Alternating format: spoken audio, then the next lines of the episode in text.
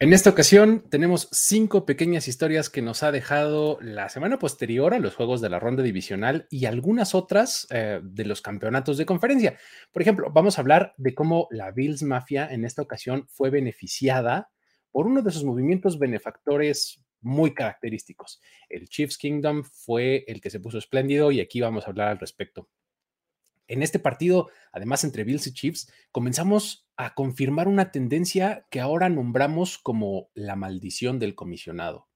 Así es, Roger Goodell es el protagonista de este nuevo caso y aquí se los vamos a explicar. aquel video viral, si lo recuerdan, de un fan de los Lions festejando la victoria de los Rams en la ronda divisional. Eh, de hecho, ese video lo llevó hasta el SoFi Stadium para presenciar ahí directo, en vivo, la final de conferencia de la conferencia nacional. Andrew Ferens se llama este muchacho y él se convirtió en el caso más fan de los Lions en lo que hay memoria. Hace casi 20 años, además, eh, un muy joven Joe Burrow eh, pidió ayuda para mejorar y ahora pues tiene a su equipo peleando por su primer título de Super Bowl en la historia. Eh, vamos a contar aquí cómo fue esa primera solicitud de ayuda para llegar hasta donde está ahora. Y bueno, por supuesto, vamos a cerrar eh, con una, un par de historias para decir, güey, eh, la primera protagonizada por Jeff García, arremetiendo contra Mina Kimes, y en la segunda vamos a tener el regreso de la leyenda, el hombre, Urban Meyer, todo esto aquí en historias de NFL para decir, wow, relatos y anécdotas de los protagonistas de la liga. La NFL es un universo de narrativa, testimonio, ocurrencia y memorias que nunca, nunca dejan de sorprender. Y todas las reunimos aquí. Historias de NFL para decir wow, wow, wow, wow, wow, wow, wow. Con Luis Obregón y Miguel Ángeles es. Amigos, ¿cómo están? Muy buenas noches. Este, no, no es como que hoy haya sido un día, este, eh, lo suficientemente movido, ¿no? O sea, todo tranquilo, sí. Pasó una bola de estas del desierto, o sea, no pasó nada el día de hoy, esto es tranquilos. Este, y por eso estamos aquí eh, bastante más tarde de, lo normal. Mi nombre es Luis Obregón y estoy acompañado de Miguel Ángeles. ¿Cómo estás, amigo? Pues, este, como acabas de decir, aburridísimo de este día de NFL, la verdad, o sea, no sé, o sea, no sé cómo, no sé cómo describir este día. Simplemente mi mejor referencia te decía antes de entrar. Es como cuando va Luis en la camioneta con Ant-Man y le va contando todo lo que va pasando durante el día. Ajá. De, y así de, oye, ¿qué tal estuvo el martes? Pues mira, Tom Brady se retiró y pensamos que nadie iba a poder sobrepasar eso hasta que Brian Flores demandó a toda la NFL. Ajá. ¿Toda? sí. Y quien resulte responsable, ¿no? quien, se pueda agregar a la demanda. Ajá. En parte porque Belichick le mandó unos mensajes como para felicitarlo por el puesto que se ganó Brian Dable. ok. Ajá. Y luego Jimmy Garoppolo ya anunció que ya le habló con Sanfran y que lo van a cambiar. Y luego este, el, luego el Washington Football Team ya le arregló con el nombre, entonces ya todo el mundo sabemos cómo se llaman. Unas horas antes, 12 horas antes de que den el anuncio. Entonces, lo más increíble es que eso es como tú decías, es un programa entero de esto que no pudimos escribir porque estaba pasando en tiempo real. Básicamente, o sea, queríamos haber hecho bolitas y el programa que habíamos preparado para hoy, aventarlo para atrás y escribir uno nuevo, solamente con lo que pasó hoy.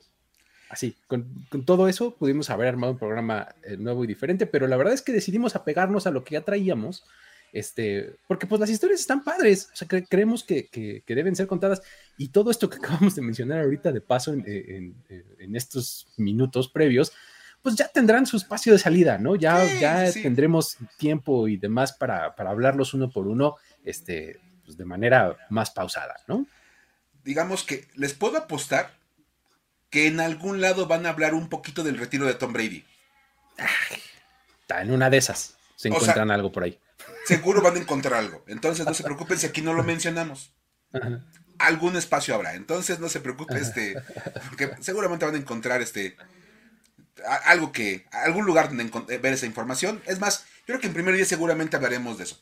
Exactamente, eh, eh, aquí incluidos, exactamente. Pero bueno, eh, entre todo eso, pues vamos a, vamos a empezar a, platicar de, cosas que, que, nos dejó, como ya lo decíamos, desde la semana divisional, porque ese fin de semana fue tan épico que no se contuvieron las cosas en una sola semana. O sea, como que abarcaron dos semanas, ¿no? O sea, y, arrastraron historias que luego tuvieron continuidad en la, eh, en la final de conferencia. O sea, estuvo interesante, ¿no? Por decirlo menos. Entonces, ¿por qué no hablamos de la primera, Mike? Eh, esta que, que, titulamos 13 segundos, 13 dólares. Y al final, muchos más dólares, porque la verdad es que, bien padre, la verdad es que, primero que nada, hay que reconocer, lo hemos dicho, si ustedes tienen alguna historia que van viendo en las redes y quieren que la contemos, etiquétenos en Twitter, acá están nuestras cuentas de Twitter de los dos. Y en este caso, por ejemplo, Tete Cardoso nos, nos, sugirió la historia. Ahí nos dijo, oigan. ¿Ya vieron esto? Y la verdad está padre la, la idea. Muchas gracias.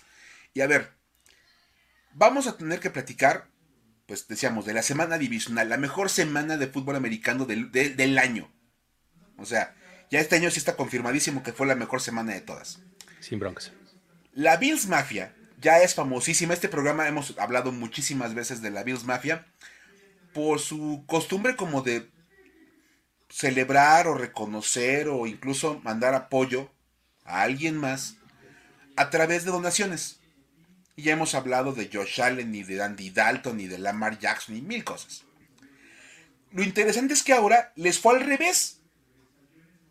Ahora ellos son los que están recibiendo, o un jugador de los Bills el que está recibiendo las donaciones de otra afición, que en este caso son el Chiefs Kingdom. Los aficionados de los Kansas City Chiefs. Y es que creo que todos podemos platicar, es más, podemos dedicar un programa entero a lo que fueron los últimos tres segundos del partido de Kansas City contra Buffalo y el tiempo extra. Exacto. ese cierre de partido fue una cosa espectacular. Iban ganando los Bills. Patrick Mahomes tomó el balón con tres segundos anotó, bueno, os puso para aventar un gol de campo. Viene el tiempo extra.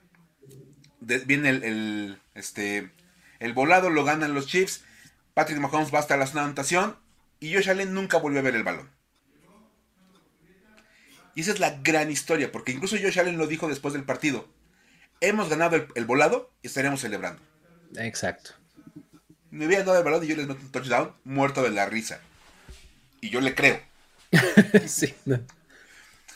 Ahora, obviamente, pues la cara de, Josh Allen después del partido sí demostraba esa frustración, ese dolor, ese sentimiento de,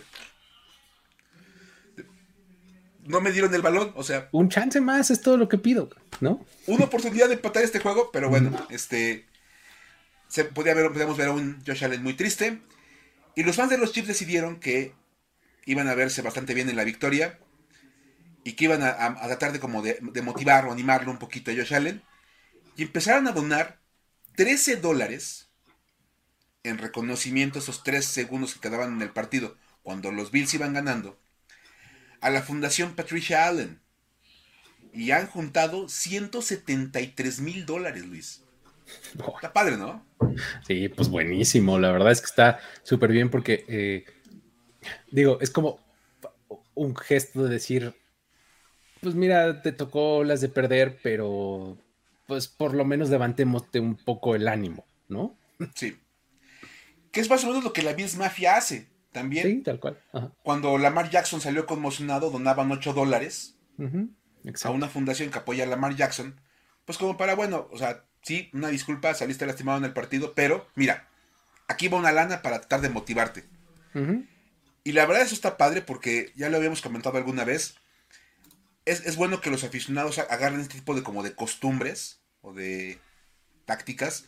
De decir, bueno, ganamos, vamos a vernos bien en, el, en la, victoria, vamos a vernos con clase.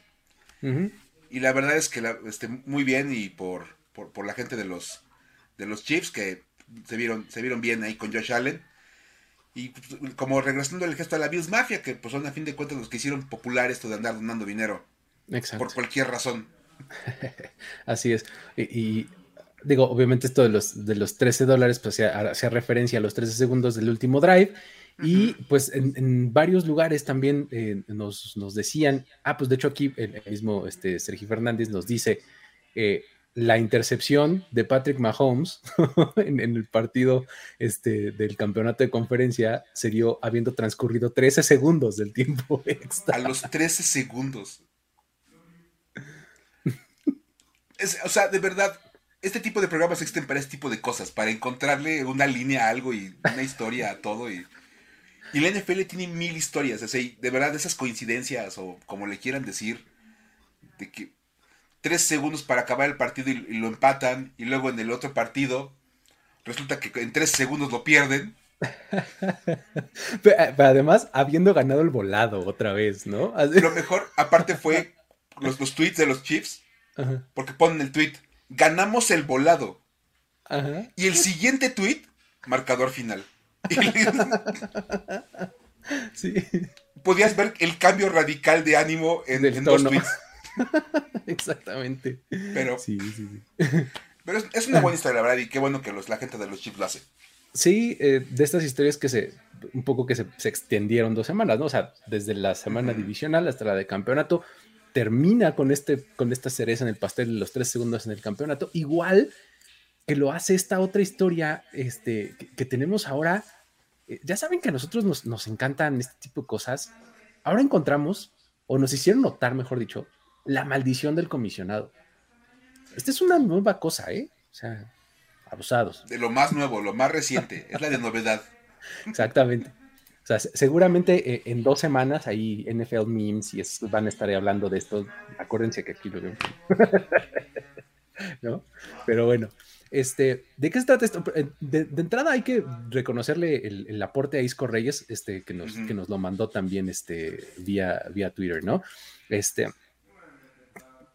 hay toda clase de maldiciones. Ya hablamos que sí, la de Madden. Digo que también podríamos hablar de ella, ¿eh? Maldición de Madden, Patrick Mahomes y Tom Brady. ¿Mm? ¿Qué hubo? Bueno. y, no solo eso, Tom Brady se retiró. Exacto. ¿No? Entonces, eh, nomás es una pequeña mención. Maldición de Madden, maldición del Manningcast, ya hablamos de ella varias veces en, en este programa. Y ahora está la maldición del comisionado. Ahora implica que, pues, eh, Roger Goodell es el emisario de la, muerte en playoffs, casi, casi, ¿no? Eh, él visita un estadio y el equipo local pierde. O sea, hay que recordar que, pues, normalmente cada año, Roger Goodell, en cada ronda de los playoffs, va a un estadio a ver el juego, ¿no? Y ahí está, a veces en las tribunas, luego en los suites y demás, o sea, está como por diferentes lugares, ¿no? Y pues las cámaras les encanta este, tomarlo, ¿no? Pero bueno, pues resulta que en la ronda de Wildcard, que es la primera de, los playoffs, estuvo en Dallas. Los Cowboys, por pura casualidad, fueron el único equipo local que perdió en la ronda de Wildcard. Los 49ers ganaron y avanzaron a la ronda divisional.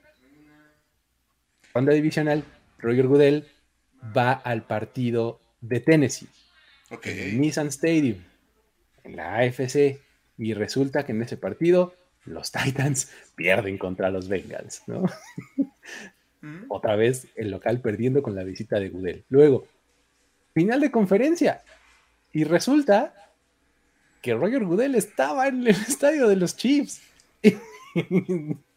y los Chiefs vuelven a perder, o sea, dos, perdón, tres, tres, visitas consecutivas de, de Gudel implicaron derrota para el equipo rival, ¿no?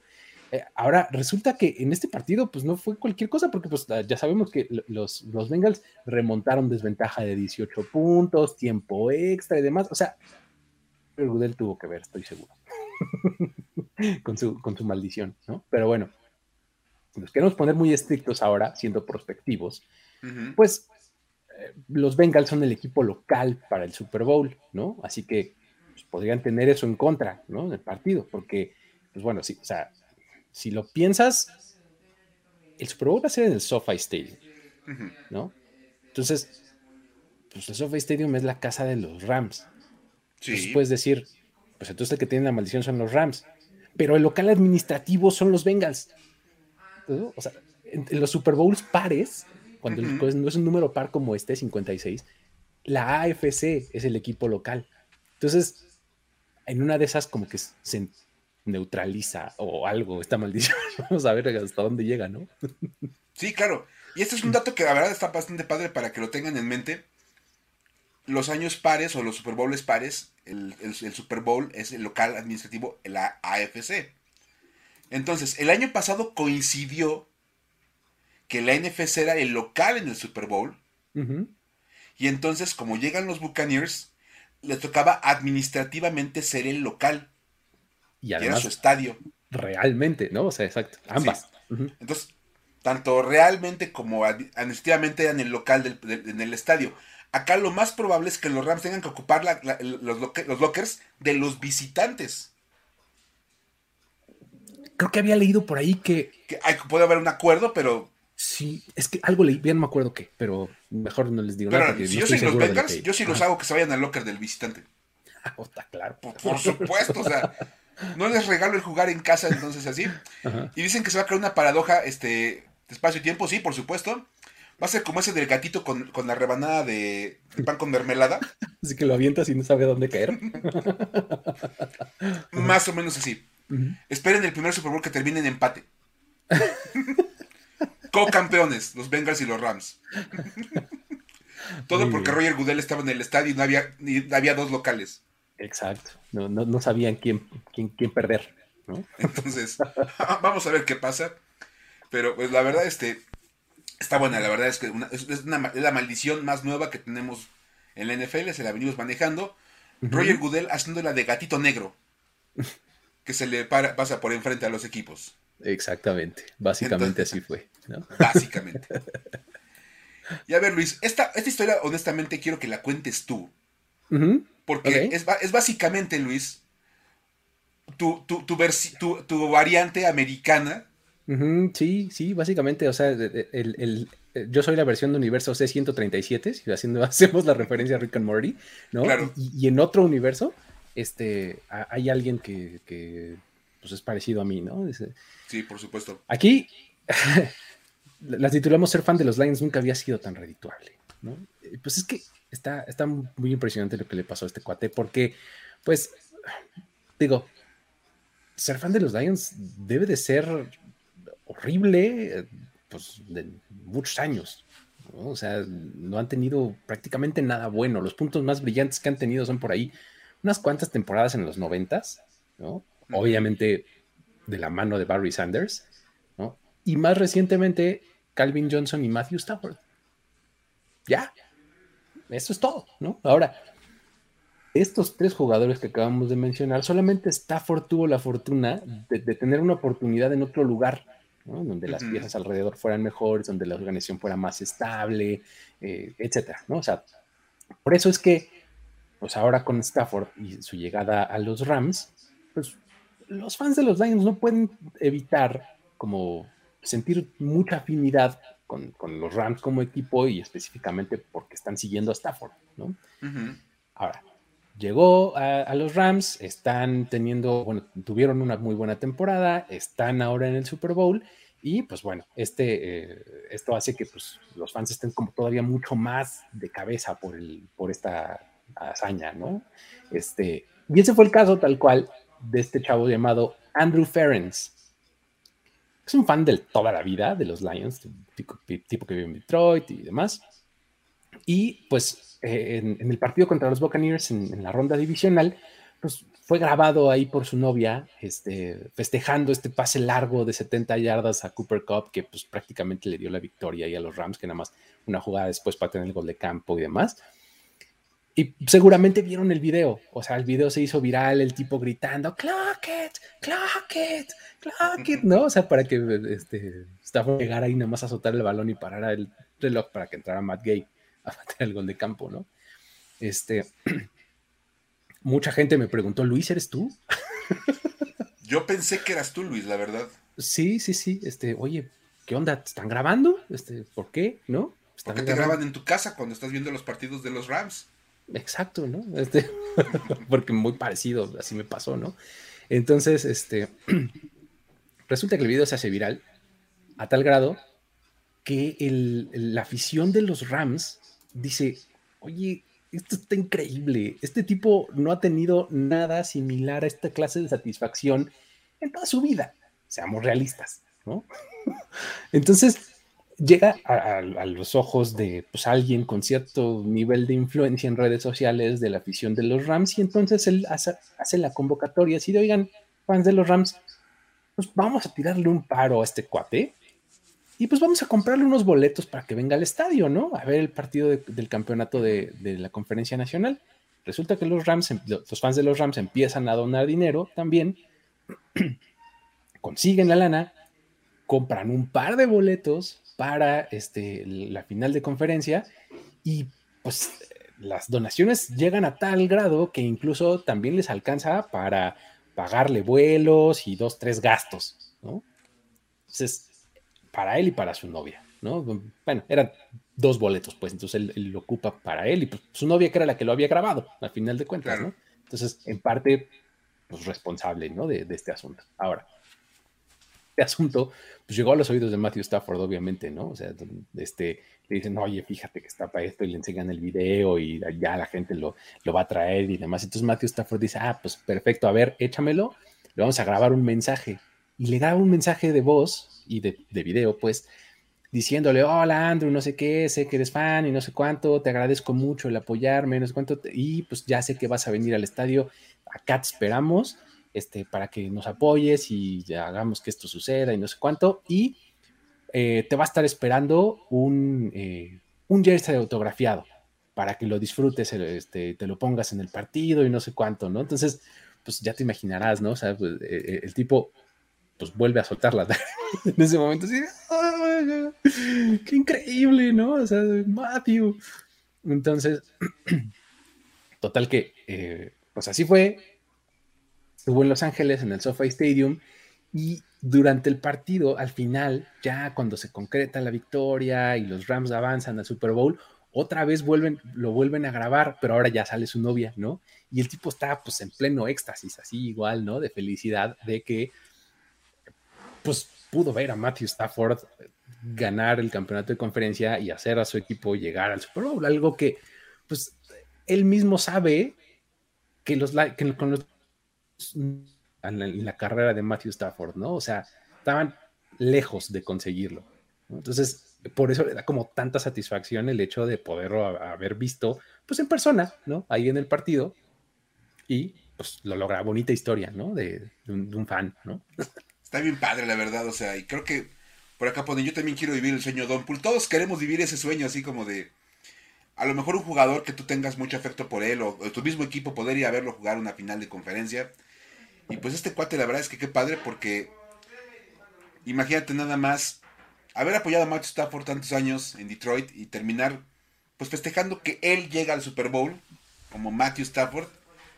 Está, está padre, la verdad está padre y otra buena historia en la cual los aficionados hacen este, este, este esta labor social de apoyar una, historia padre. La verdad que bueno que, también lo hicieron los fans de los Rams. Es un este un, efecto que, está siendo bastante positivo el spin que, que, se le ha dado a estas cosas, ¿no? O sea, por, algún tiempo eh, llegamos a pensar que las redes sociales podían acabar con nuestras relaciones, ¿no? Y realmente estamos encontrando estos spins, estas, estas cosas, estas, estos giros, pues, en los que pues están saliendo cosas buenas, ¿no?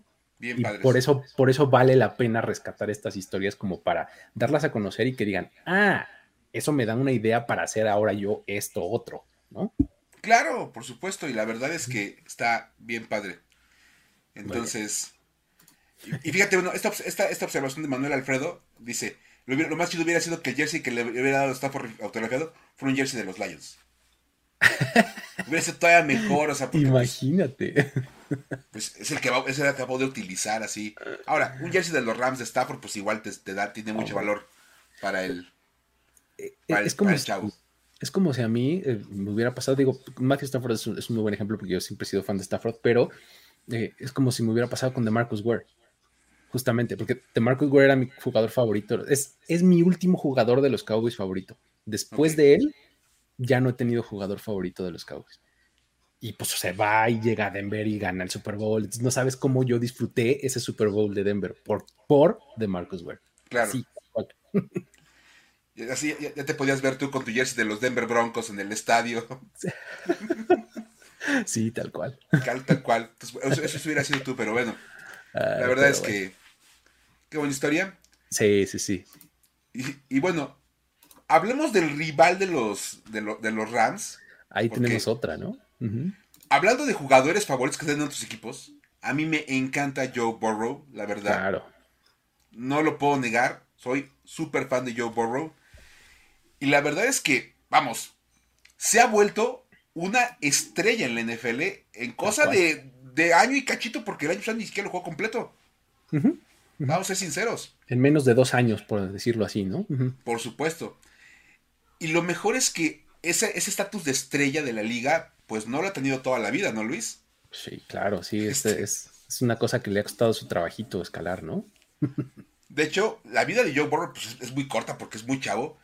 Y hablemos que en el 2013, todos sabemos que estábamos en el 2013, Joe Burrow tenía 17 años y andaba buscando como pues opciones para poder hacer como de una carrera deportiva porque ya sabemos que pues en Estados Unidos los chavos en prepa reciben una calificación de parte de, medios especializados en, fútbol americano de prepas y les ponen las estrellitas y eso se toma en cuenta para la hora del reclutamiento y hay un montón de cosas. Es un proceso complicado el de pasar de la prepa a la universidad y para muchos chavos es muy difícil alcanzar una opción de beca si no reciben estrellas porque pues no, no, es como de un cuate desconocido.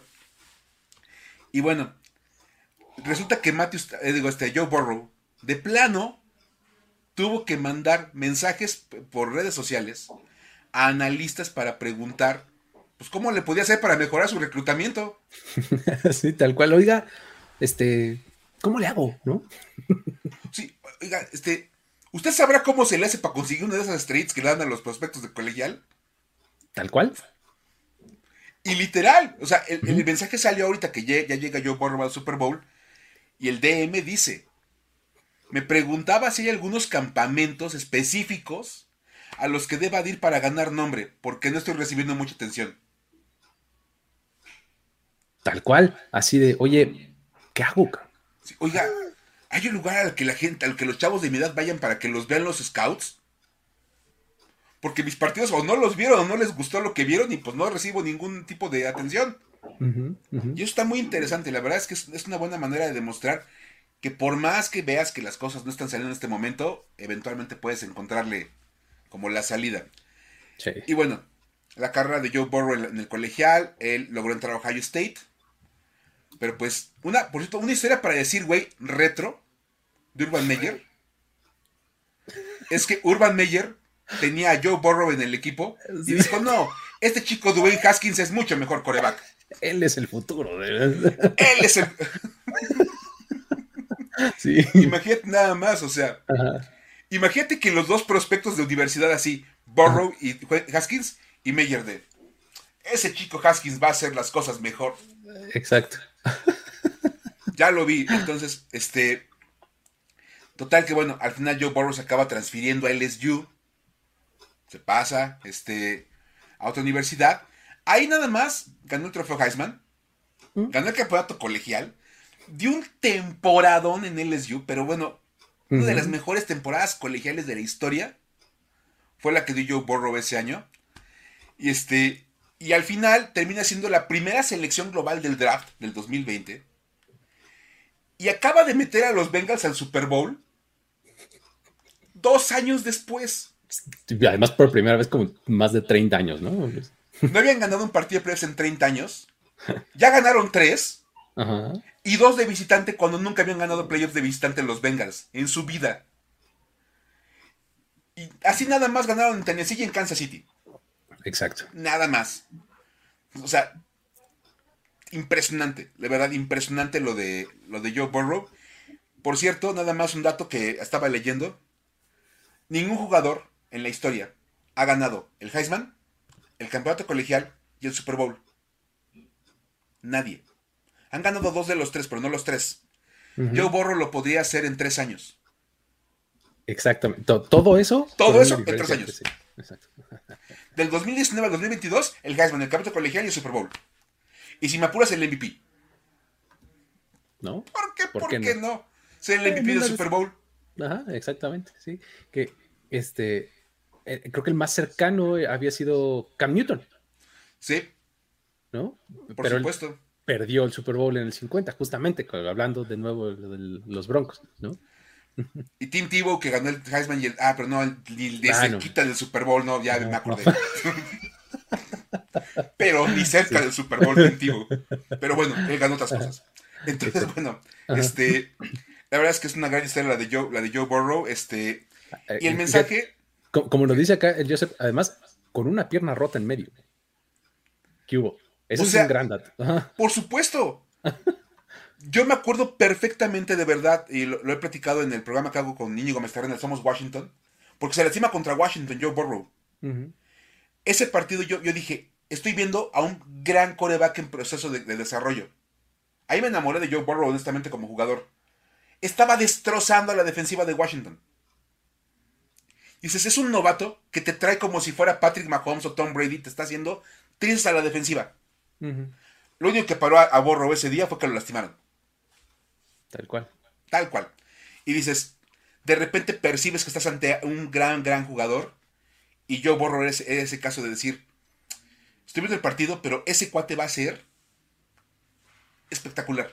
Y este año lo ha demostrado, pero una y otra y otra vez, la verdad. Entonces, bien, y, la, enseñanza que nos deja esta historia, como, como así, para llevarnos algo, una moraleja, como debe ser, a la vieja usanza, para nada está mal pedir ayuda cuando la necesitas, preguntar, la verdad, y puedes preguntar qué puedes hacer para mejorar, y pues este, eso es una buena, una buena cosa, este, porque pues no, nada más es que los demás hagan cosas para que tú mejores, es saber Exacto. cómo le hago yo para mejorar. E, e, el, enfoque que él le da es, es padrísimo, interesantísimo, o sea, de preguntas, oye, ¿qué debería de hacer mejor para que me vaya mejor. Cuéntame, no, no es, oye, ¿me ayudas? ¿Cómo le hago? Este, eh, ¿Me pudieras recomendar con alguien? Exactamente, recomiéndame con quién voy o tú dile a fulano. No, no, no, a ver. ¿Qué debo hacer yo? ¿No? Para ser mejor. Este, ese enfoque a mí me gustó muchísimo. Entonces, la verdad, este, la verdad está, está padre, la verdad, el, la historia de, de Joe Burrow. Así es, así es. Pero bueno, es otra de esas eh, historias que, pues, digo, tienes eh, eh, a los del campeonato de conferencia, ¿no? Ahí, ahora, en estos campeonatos de conferencia se definió el Super Bowl 56, que pues es, es único de varias maneras, ¿no, Mike? Porque no campechaneamos esta historia. Tenemos el Super Bowl 4 contra 4. O sea, y no nos referimos al tocho de, ¿no? Ah. No Así, Borrow, Chase, y este, Joe Mixon y Hendrickson. No, no, no, no, no, o sea, no 4 contra 4. Sino por su posición en la tabla. O sea, en, el seeding mentado, en la siembra del, playoff. Y es que, de por sí este Super Bowl ya es inédito. Pero va a ser distinto en muchas formas. Y eso está padre. Primero que nada, Rams y Bengals nunca se habían enfrentado en un Super Bowl. Eso ya nos da un Super Bowl inédito. Ajá. Luego, es la primera vez en la historia en que el Super Bowl no va a tener a un equipo que haya clasificado uno o dos en su respectiva conferencia. Eso a mí súper me voló los sesos, o sea, total. De verdad. Es esas cosas que de verdad dices, ¿cómo? A ver, otra vez, y te pones a revisar, ah, no manches, es cierto. Sí, no, es que, o sea, ya hablábamos en algún momento de lo, poco común que era que al SID 1 y 2 los descalificaran muy pronto, ¿no? Y eso fue algo, que pasó esta temporada, ¿no? En la ronda divisional, el 1 de la americana, los Titans, bye, el 1 de la nacional, los Packers, bye, los dos one and done. Eso realmente muy raro, ya el, pasado ya lo platicamos tal cual con números y todo. Ahora resulta que pues, este, esta, esta nueva estadística nos dice, es que es tan poco común que no ha habido un Super Bowl en donde no haya habido un 1 o un 2. Ya extendimos un poquito el margen, o sea, ya no es nada más el 1, sino el 2 también. Desde que existe el seeding en el 75, me parece, empezó, en el 75, no pasaba. O sea, siempre había habido o el 1 o el 2 de alguna de las dos conferencias, ¿no? Eso está bien interesante. Sí, y eso es una cosa a mencionar. Esto hablamos del, 75, que es cuando realmente se inventa ese asunto del seeding. Antes era otra manera. Es más, les contamos que hubo un momento en que no se pudieron enfrentar los Eagles y los Cowboys porque eran equipos de la misma división, entonces era el 1 contra el 4 y el 1 contra el 3 y el 2 contra el 4 y cosas por el estilo, era medio raro. Ajá, ajá, sí, sí. Este formato que conocemos actualmente es el de 75. De acomodarlos del 1 al 6, ahora 7, y pues enfrentarlos del más, el más alto contra el más bajo. Entonces, pues la semana pasada ya decía Luis, se aseguró que no había números 1, y entonces de repente empiezas a buscar, como de a ver, ¿cómo es eso de que el 1 y el 2 no llegan y cómo, cómo ha pasado y todo? Y a ver, en la AFC, solamente una final de conferencia se había jugado sin el 1 y el 2 o el 1 el uno y, o, el, y el, o el 2. O Ujú. Siempre llega uno de los dos o los dos a la final de la AFC. La única vez fue cuando los Colts, que eran el número 3, se enfrentaron a los Patriots, que eran el número 4. 2006. 2006. ¿no? O sea, Ujú. Fue la, había sido la única vez en que ni el 1 ni el 2 habían llegado a la una final de conferencia. Es más, es la única que ha pasado. Porque ahora llegaron los Chiefs. Sí, el- ellos dos. eran dos. Ujú. Entonces, es tan raro que el 1 y el 2 no lleguen, que solo una final de conferencia del americano no había tenido a ninguno de los dos. Es Exacto. rarísimo. Y en la NFC, pues eso ha pasado dos veces. En el 87, cuando Washington se enfrenta a Minnesota, que eran el 3 contra el 5, Ujú. y fue aquel año como de los, este, que eran que los cachirules, estas cosas. Esquiroles los les dicen, ¿no? Sí, los, ajá, de los los exactamente. Ajá. replacements, tal cual. Y en 2008, cuando los Cardinals, que eran el 4, se enfrentaron a los Eagles, que eran el 6. Ujú. Fuera de eso, todas las demás finales de conferencia de la Nacional han tenido al 1 o al 2. Y en muchos casos a los dos. Ajá. Uno contra dos. Porque se da. Entonces, ahorita cuando los Rams eliminan a los Niners, los Niners eran el número 6, los, este, los, los Rams en el 4, los Bengals en el 4 y eliminaron al 2, tenemos un 4 contra 4, Luis. Y eso nunca se había dado. Un Super Bowl padrísimo. 4 contra 4, sí.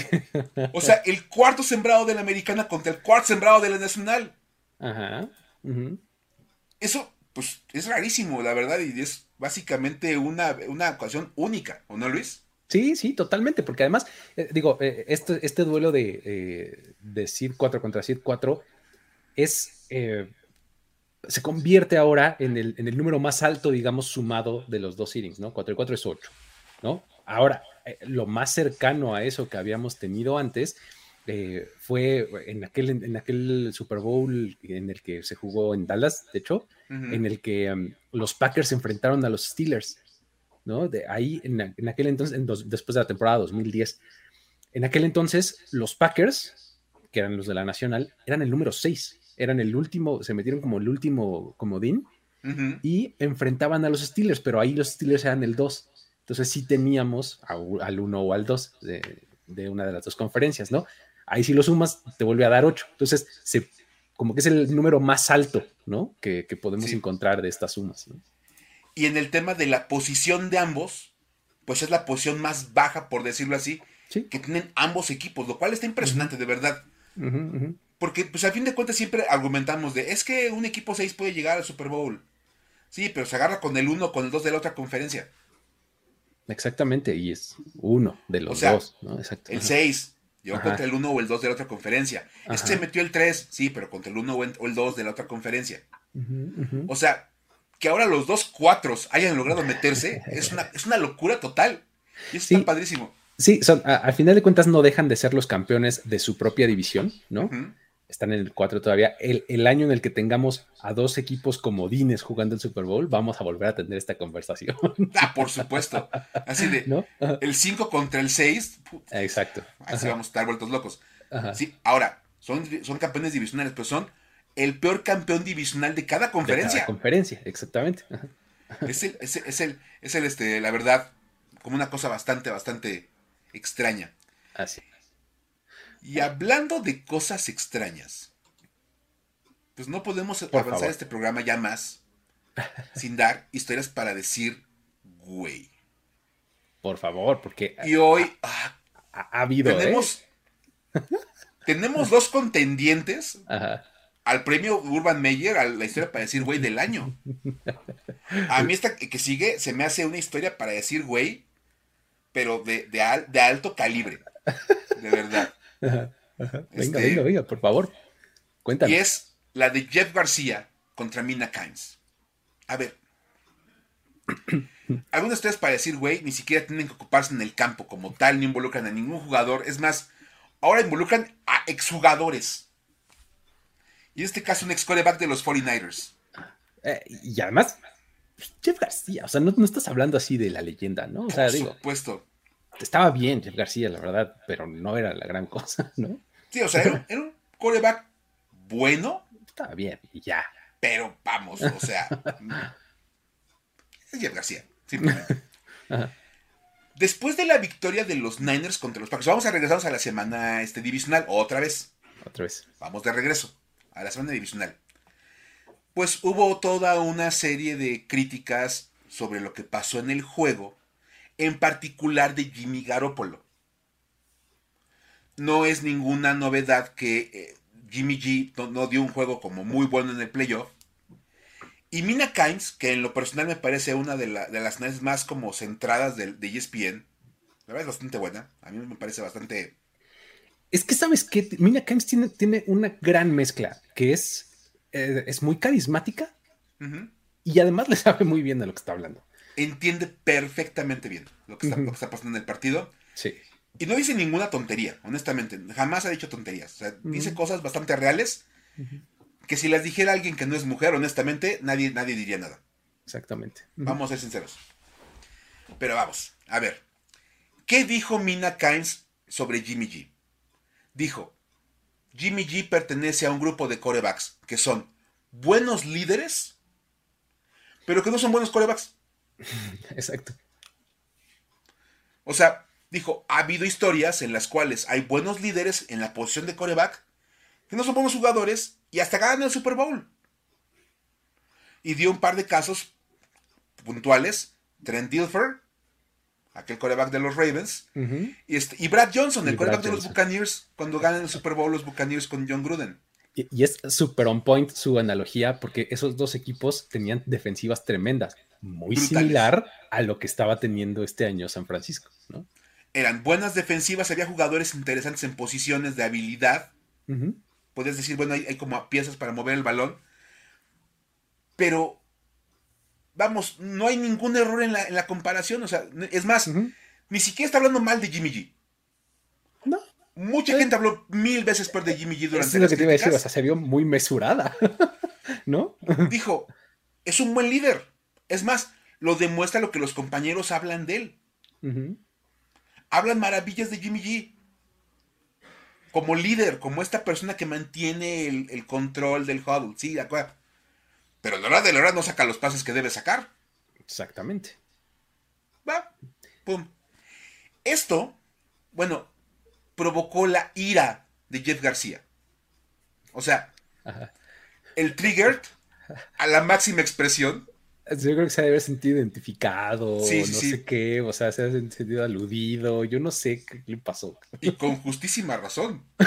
Exactamente, quién sabe cuántas veces es básicamente ese mismo. tipo de corebacks. Exactamente, mira, acá eh, eh, Alex nos dice, la mejor forma de describir a Jeff García es que lanzándole a, Jimmy, a Jerry Rice y a Terry Lowens, terminó con récord de 6-10. ¿Qué hubo? ¿Qué hubo? Pero, bueno Ahora, se aventó un post en Instagram, Jeff García, que el caption acabó en todos lados publicado como por como póster por todas las redes sociales. Ahí les va. Voy a citar. ahí, nomás, les debo la referencia a APA. Exacto. Porque pues, no, no me la sé. Dice, ¿Quién demonios es Mina Kynes y cuándo fue la última vez que lanzó un pase de touchdown en un partido? Nunca. Nunca ha tomado un snap o, podrá entender la mentalidad, la habilidad, la fortaleza física y mental que hace falta para hacer coreback en la NFL. Dice, el hecho de que existe una plataforma para que la gente opine sobre cosas que nunca han hecho es gracioso. Y así es como la debes de ver, como una broma. Así que vamos a reírnos de ella y vamos a apoyar a Jimmy y a los 49ers para que le den una paliza a los rivales. Lo dijo de manera mucho más. Este, es. No será, eso es, pero. pues, aquí tenemos clase, ¿no? Como, no como Jeff García. Y dice: Eso es algo que ella nunca va a entender. Cuando vi eso, lo primero que pensé fue este en el clásico aficionado que, que dice este es que nunca te has puesto un casco y no sientes, no sabes lo que se sienten los golpes y por eso no entiendes, cito, este bello deporte. ya de que le Ah, dicen por este supuesto, bello por deporte, Frase obligada del cuate Ajá. que jugó fútbol americano, Ajá. que está diciendo que no, no- no entiendes de lo que hablas porque no lo jugaste, es Ajá. tú, tú que no jugaste este bello deporte. Para todos los que nunca se pusieron un casco y entraron a un campo a, a- a practicar este bello deporte, lo de este bello deporte, hijo, Ah. no sabes. ok. Básicamente, a Jeff García solamente le faltó, solamente le faltó de veras poner. Mina Kimes nunca ha entendido lo que es jugar este bello deporte. Exacto, sí, sí, sí. Entonces, este, Nunca te equipaste y no sé, sí, O sea, sí, sí, sí. es el peor argumento que hay para tratar de, de invalidar la opinión de alguien. Es que, o sea, de verdad, el, el subirse al, al tabiquito este, de la superioridad moral de yo sí jugué y tú no, Sí. es, es bien fallido, ¿no? O sea, digo, claro que te da una visión diferente del deporte, por supuesto que sí. Diferente, no Sí. mejor, tampoco peor, solo diferente. Por supuesto. Es que, a ver, entonces bajo la lógica de Jeff García, pues vas a poder juzgar el fútbol americano si lo jugaste. Entonces, necesitaremos haber dirigido una película para saber si la película, para saber si una película es buena o no. Sí, básicamente es lo que está diciendo. O sea, o sea, solamente que seas Martin Scorsese o Wendy Tarantino, puedes criticar una película, porque de otra manera, como nunca la has hecho o nunca has actuado en una, no puedes opinar de ellas. Exacto. O no, no, no, no puedes decir si una comida está buena o mala porque nunca has cocinado. Exactamente. No tienes paladar, ni papilas sea, gustativas, ni nada. ¿no? Yo como nunca he hecho una paella, pues no puedo decir si la paella está buena o está mala. Porque nunca he entrado a, ese, a esa bella instalación de la cocina. Nunca has preparado ese bello platillo. Nunca me he dedicado a, a- a la bella actividad de la cocina. ¿O cómo? Ajá. O sea, o, o un videojuego. O sea, tú dices, oye, este juego está malo. No, ¿cómo vas a decir eso? A ver, ¿alguna vez has programado un videojuego? ¿Ya desarrollaste un videojuego? Si no, este, no deberías de estar opinando, ¿eh? Porque que haya una plataforma para que tú, o este, eh, porque además eso, o sea, el güey nunca le entendió a las redes sociales. O No. sea, eh, creo que de, de lo que justo de lo que se trata en las redes sociales es de tener un lugar para decir lo que quieras, Opinar, ¿No? o sea, a fin de cuentas, o sea, ¿no? O sea, entonces, vamos, es simplemente, de verdad, un, un reduccionismo total, el, el de. Jeff García de, si no jugaste no puedes hablar de fútbol americano. Lo cual, pues, no tiene ningún sentido. Sí, sí. Y vamos a ser sinceros, eh, hubo un artículo por ahí, de entre los que muchos que hicieron en favor de Mina Kynes, que decía un analista, a ver, ella no se está comparando a ella con, con, con Jimmy G. Está comparando lo que Jimmy G hace contra lo que hace Tom Brady, Patrick Mahomes y Aaron Rodgers y los demás. Tal cual. Esta paella no está buena, pero esta de acá sí está buena. Esta película no, pero esta sí. Por supuesto. Ya, no, no es mi paella contra tu paella, ni mi película contra tu película. No, Oye, no por ahí, cabrón. Oye, espérame, el, el mensaje de Itzel Luna no hizo la bella acción de usar su cerebro.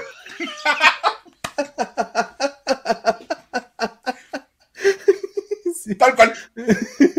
Esta bella acción de la sinapsis, él no la desarrolló. la bella opción de la sinapsis. Literal. O sea, de verdad, con eso nos podemos quedar, de verdad. O sea, este. ¿De qué otra manera lo explicas? Simplemente, nada más de ver el puro post, sí fue de. Güey. O sea, de verdad. Ese, ese Jeff García. Habría que decirle, a ver, Jeff García, si tú nunca has pensado, no puedes dar una idea. Exactamente. No puedes decir qué estás pensando. Exactamente. Sí. O sea, si nunca has usado el cerebro, no puedes ahorita venirme a, a decir, este, de verdad. Sí, sí O sea, puedo opinar o no. Sí, exacto. sí. No, puedes, no puedes decir que este mango está bueno porque tú nunca has sido árbol de, de mangos. Entonces, pues, ¿qué? ¿No? No, Tal, no, tal, de verdad, tal pero cual. maravillosa, maravillosa la historia. Y de verdad te digo, un sólido candidato a historia para decir, güey, del año. Sí, caray. La, la bella declaración. Esta bella tradición de, de poner comentarios totalmente innecesarios en redes sociales. Ajá, ajá, exacto. Tal cual. Sí, sí. De verdad, este. ¿Sabes, sabes qué es lo, lo- lo peor? Que pues, Jeff García no, no era relevante para nada desde Para hace nada. años y, y regresó a la relevancia por esto. Por acá ponían, por ejemplo, el caso de Dan Orlovsky, que no era para nada un buen jugador. Y es un analista bastante decente. Y está bien chido. La verdad es que a mí me gusta mucho lo que hace Dan Orlovsky. Sí, Dan Orlovsky, la Ajá. verdad. sí. Es más, Mark Sánchez Ándale, es otro. bastante Ajá. buen analista de fútbol americano, lo hace bastante bien. Entonces, este, bueno, para mantenernos en la línea, vamos a seguir con esta bella tradición de hablar historias para decir, güey. Ajá, ajá, La, la bella actividad de contar historias para decir, güey. ajá. Y Luis, tenemos el regreso de la leyenda. El hombre, el mito. La leyenda hecha güey. Eh, La historia para decir, güey, materializada. Exacto. Urban Meyer. Y regresa en forma de víctima. Exacto. Porque por alguna razón él es la víctima. Entonces, este, bueno, a ver. Vamos a ver. Vamos a, a- rápidamente. Urban Meyer estuvo en los Jaguars esta temporada, estuvo nada más 13 partidos, porque fue lo que duró. Pero su aportación en las historias para decir, güey, es mucho más grande. Innegable su, su labor. Su breve estancia con los Jaguars estuvo marcada básicamente por dos escándalos, que fue cuando se quedó en el bar en Ohio y tuvo a una chica bailando cerca de él, este, y luego el otro cuando dicen que pateó a su pateador. Entonces son básicamente los dos. Ajá. Y la verdad es que, bueno, todo eso iba enmarcado en, en reportes constantes de que sus jugadores no lo querían. Y que no le veían como el modo a, a Urban, a Urban Meyer. Ahora, se había mantenido bastante tranquilo. La verdad es que había estado como bastante relajado después de su despido con, de- con- con los Jaguars. Pero ya decidió salir a la luz otra vez y decir, voy con todo. Y resulta que él es la víctima. O sea, todos malentendimos esto. Es como Él, cuando- era el, él era el que en realidad le estaba pasando mal. Por supuesto. O sea, van a ver, van a ver. Este, al hablar de su paso por la NFL, Meyer dijo que obviamente hay diferencias notorias entre el colegial y el profesional, y eso obviamente lo pone en una mala situación a él. Ahí les va. Nada más. Dice, es diferente, muy diferente. Simplemente la cantidad de tiempo que tienes para trabajar con tu coreback o con tu equipo. El manejo del roster. ¿Cómo entrenas? O sea, ¿cómo que los equipos profesionales no entrenan como las universidades? Es que lo, lo dijimos un montón de veces. O sea, Urban Meyer no le entendió a la NFL. Ese Por fue el mayor problema que tuvo. O sea, tal cual. O sea, ve- venía sin instructivo la NFL. O sea, y se vino enterando cuando ya lo corrieron del NFL. Exacto. Entonces dice, ¿sabes? La cantidad de repeticiones que tienes antes de un partido para mí es increíblemente baja. Por ejemplo, practicas algo, haces una o dos repeticiones y ya lo que sigue es aplicarlo en el partido. ¿Ok? O sea, En el colegial nunca vas a hacer eso. En el colegial lo practicas una docena de veces an- antes de hacerlo en un partido. ¿Ok? Ahora, habría que decir, primera observación, primera nota al margen, el NFL son profesionales. Exactamente. O sea, te explico la jugada, así se hace. Son cuates que tienen toda una vida corriendo jugadas. A ver, dos, tres repeticiones, ya entendimos que tenemos que... Ok, ya, va. Ya, ya. ¡Pum! Listo. Simple. Y luego dijo, fíjate nada más, que le causó depresión. Es el coach de los Jaguars. Ah, ah, o sea, donde, lo lleva ya al siguiente nivel, así de, y es que todo esto me causó depresión. Ok. O sea, dice, fue la, la peor experiencia de mi vida profesional. Realmente me afectó. Después de cada derrota tenía pláticas conmigo mismo. Para mis adentros. O sea, mí mismo, ¿qué estamos haciendo mal? Es como enfrentar a Alabama cada semana a mí mismo. Exacto, sí. Luego dice, este, pasaba todo, pasaba todo por un, proceso depresivo, me quedaba mirando al techo, me preguntaba, estábamos haciendo todo lo posible. Realmente creo que teníamos un roster lo suficientemente bueno para ganar partidos. Solo no creo que hicimos un buen trabajo. O sea, se dio cuenta de que el problema no eran los jugadores, ¿no? O, que, o sea, porque dijo, teníamos un buen roster. Entonces. exactamente. ¿Por qué no a Izumi mismo le dijo, eres tú, güey? Es el coaching. Si en un equipo hay buenos jugadores y pierden partidos, dos más dos, Exacto. tal vez el coaching. Pero bueno. Y dice que esto le carcomía el alma. O sea, estaba como aquel, aquel cortometraje de Barney, este, no lloren por mí, yo ya estoy muerto. yo ya estoy muerto. Yo ya estoy muerto, ya, no lloren por mí. Y bueno, se trataba de convencerme de que estas cosas pasaban en la NFL. En algún punto los Jaguars perdieron 20 partidos consecutivos, o sea, como tratando de, darse ánimos. Exacto, así de tranquilo, o sea, esto, 20... esto le pasa a cualquiera. Ajá. Es normal perder 20 partidos consecutivos. Esto pasa. Imagínate nada más. Dice, piénsalo, 20 veces en fila que sales derrotado del campo. Nosotros perdimos 5 seguidos y ya no podía funcionar. Sí, pues sí, Y eres el encargado de mentalizar a los jugadores. Pero, ahora, vamos, este, es un asunto terrible el tema de la manera en cómo está victimizando.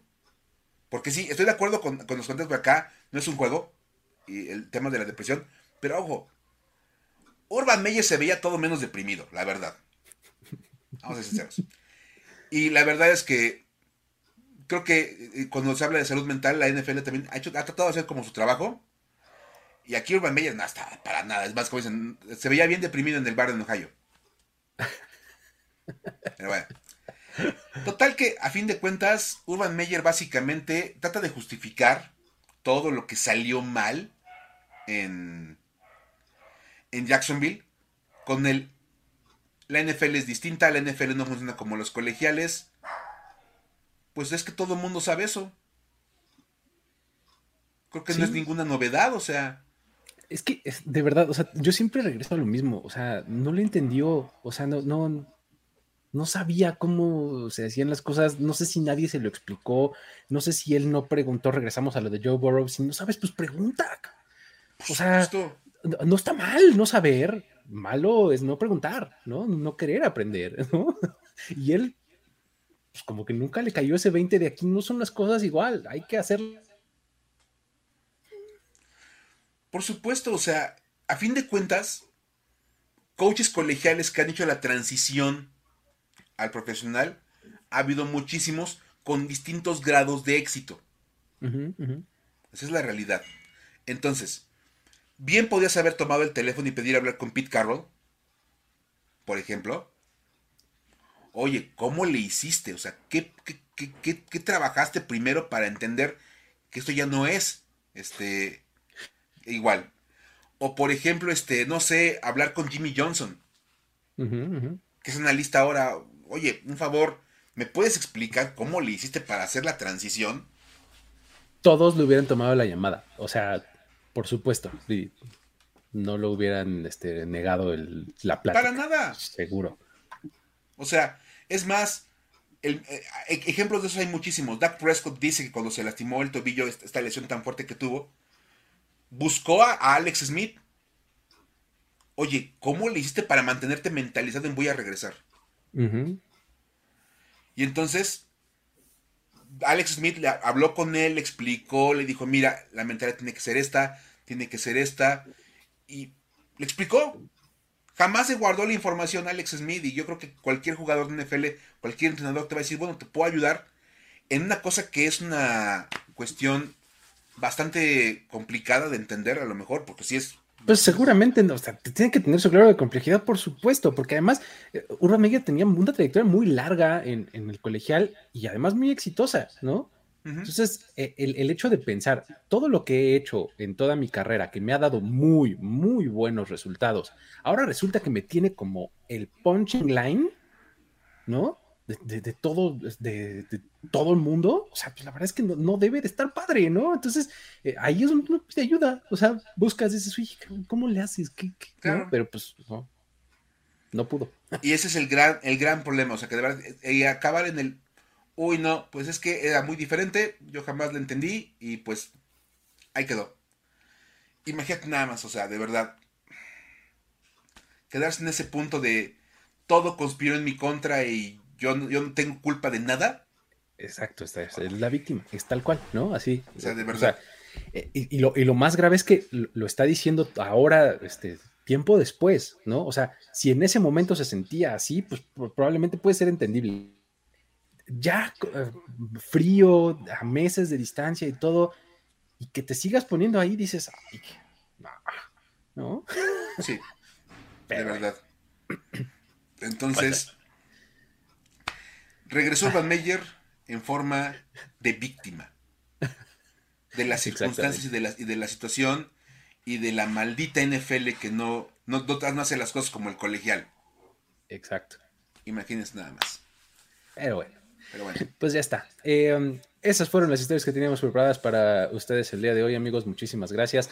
Todos los que llegaron un poquito más tarde, que pues está bien, no pasa nada. Eh, eh, tocamos pues, de mención todos los temas que sucedieron el día de hoy, que si Washington, que si Brady, que si Flores, Garópolo, etcétera. Todo eso pues amerita espacios este, específicos, pero eh, pues serán abordados eventualmente. Mañana no se pierdan donde review a las 3 de la tarde, en donde seguramente estaré ahí haciendo mis rants, ya saben. Ese, espacio me encanta por eso, porque es un soliloquio largo mío. Entonces, este, ahí seguramente estaré abordando algunas de estas cosas que pasaron el día de hoy. Y lo de Washington, Mike, este, ¿sabes a qué, hora oficialmente sale? Mira, los reportes que están llegando, Washington va a anunciar el nombre en un programa eh, matutino eh, Good Morning America, una cosa de esas. Los insiders que están allá dicen que va a ser aproximadamente 8 de la mañana hora de Washington, es decir, como 7 de la mañana hora de México. ¿Sale? Seguramente el va a ser muy temprano el anuncio. Y yo creo que más después de que ya se les está fijando todo, pues tienen que apurarse. Y bueno, toda la opinión que yo pueda tener acerca de ese, de ese nombre y todo lo que va a haber del nombre, yo los invito a mi canal de YouTube, Formación Escopeta. mañana precisamente toca el podcast acerca de, Washington, entonces tendremos un programa especial para reaccionar tranquilamente durante una hora acerca de, del nombre del, equipo. Buenísimo. Entonces vamos a poner música del Commander. Muy bien, ¿eh? Parece ser. El Commander. Del Commander. Ya no que poner música de, ese, cantante. Porque pues, pues parece. Todo lo que se ha filtrado apunta a que el nombre es Commanders. Y pues mañana los espero a las 3 de la noche en mi, en mi canal, allá en YouTube. si quieren escuchar opiniones largas y tendidas acerca del tema. Ya está, buenísimo. Pues muchísimas gracias, Mike. Ya estamos eh, eh, llegando al final así de esta emisión de Historias de NFL para decir wow.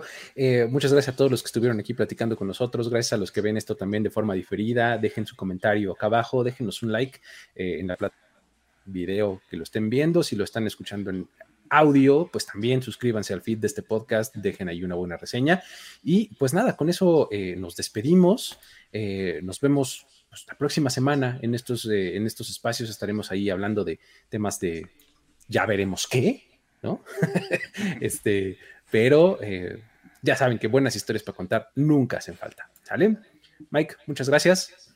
Nos vemos hasta la próxima. Bye bye.